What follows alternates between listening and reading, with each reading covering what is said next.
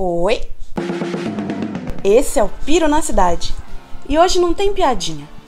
O papo vai ser pandemia. O bagulho tá sério. Amanhã soltamos as notícias da semana. Bring out Bring out Esse episódio é uma bronca, um puxão de orelha mesmo. O que você está fazendo para ajudar a conter a pandemia? Tá usando a máscara cobrindo o nariz e a boca? Bom. Carrega álcool gel ou lava frequentemente as mãos? Maneiro também. Mas e aí?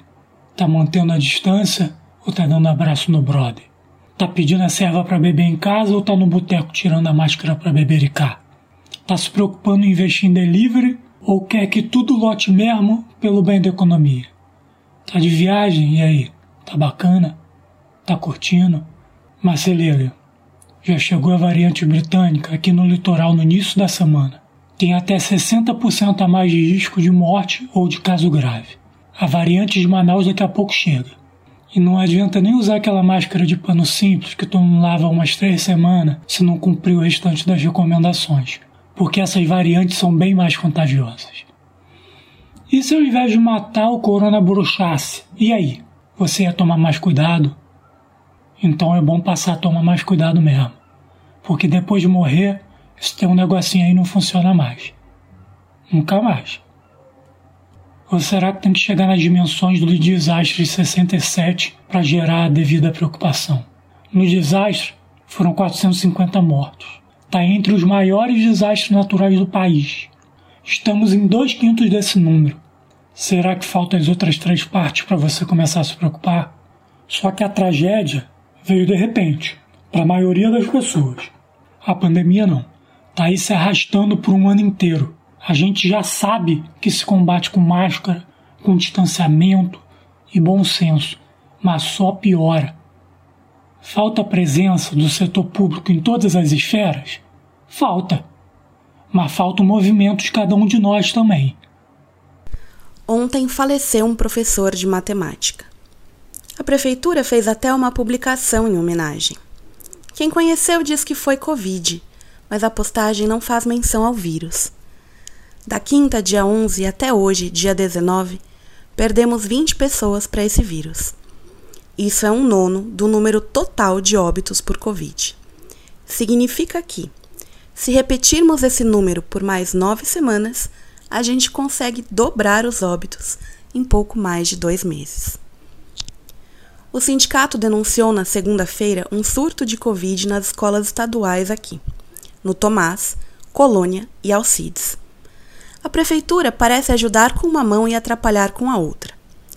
Ao mesmo tempo que ajusta a estratégia de vacinação para conseguir melhor alcançar os idosos e flexibiliza o cadastro, permitindo que seja feito na hora de se vacinar, caso leve o CPF, RG comprovante de residência e cartão do SUS. De outro lado, divulga uma pesquisa em que os moradores comprovam a importância do turismo para a cidade. É claro que o turismo é importante para a cidade. Ela foi praticamente toda construída ao entorno disso. Mas massacrar essa informação em época de pandemia é cruel. É o gentil e cortês caiçara recebendo os coronas na cara e agradecendo feliz mas nesse aspecto estamos melhores que nossos vizinhos sebastianos, já que a prefeitura de lá atrapalha com uma mão e com a outra também. O mais novo bafafá é o da cesta básica. A procura pela cesta que é distribuída para garantir o direito à alimentação aumentou bastante durante a pandemia. Agora o auxílio emergencial foi interrompido, o Bolsa Família foi suspenso para muitas famílias o Estado só forneceu um mês de cesta durante 2020 e agora em janeiro a Prefeitura de São Sebastião parou de fornecer a cesta do município. A população, claro, reclamou e a Prefeitura disse que nunca faltou cesta. Se tem, então cadê? As de fevereiro estão aparecendo. Será que aparecem as de janeiro também?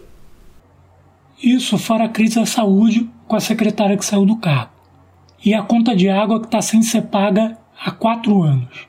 Engraçado, né? A conta certinha do tempo da gestão. Imagina se o partido dele ganha a prefeitura daqui. Mas voltando para cá e para essa prefeitura daqui, que nunca critiquei. Chegamos essa sexta-feira a um total de 10.328 casos atendidos aqui na cidade. Um aumento de cerca de 800 casos em comparação ao dia 11 e 179 óbitos de residentes da cidade, um aumento de 20 usando a mesma data de referência. A evolução desses números depende muito da gente, não só no cuidado no dia a dia, mas também na cobrança ao poder público de todas as esferas. Não é reclamar, não, é cobrar mesmo. O objetivo é ser efetivo. Vale também dar uma cobrada no povo que a gente encontra na rua sem máscara, fazer aquele gesto pá com a máscara pro alto, para a pessoa perceber que o nariz de fora não adianta nada, tem que tampar o nariz e a boca. E parabéns aos profissionais da saúde que atenderam cerca de 35 mil suspeitas de Covid entre confirmados, descartados e ainda investigação. Força aí para passar por esse momento tão complicado e arriscado, né? Esse episódio Bronca usou como base as notícias do site oficial da Prefeitura de Caraguá, do portal Costa Norte, UOL e Radar Litoral, e áudios da banda Letusse e Monty Python. Caso queira falar com a gente, já estamos no Facebook e no Instagram. É só buscar lá. Piro na cidade, tudo junto. Amanhã a gente volta com o resumo da semana.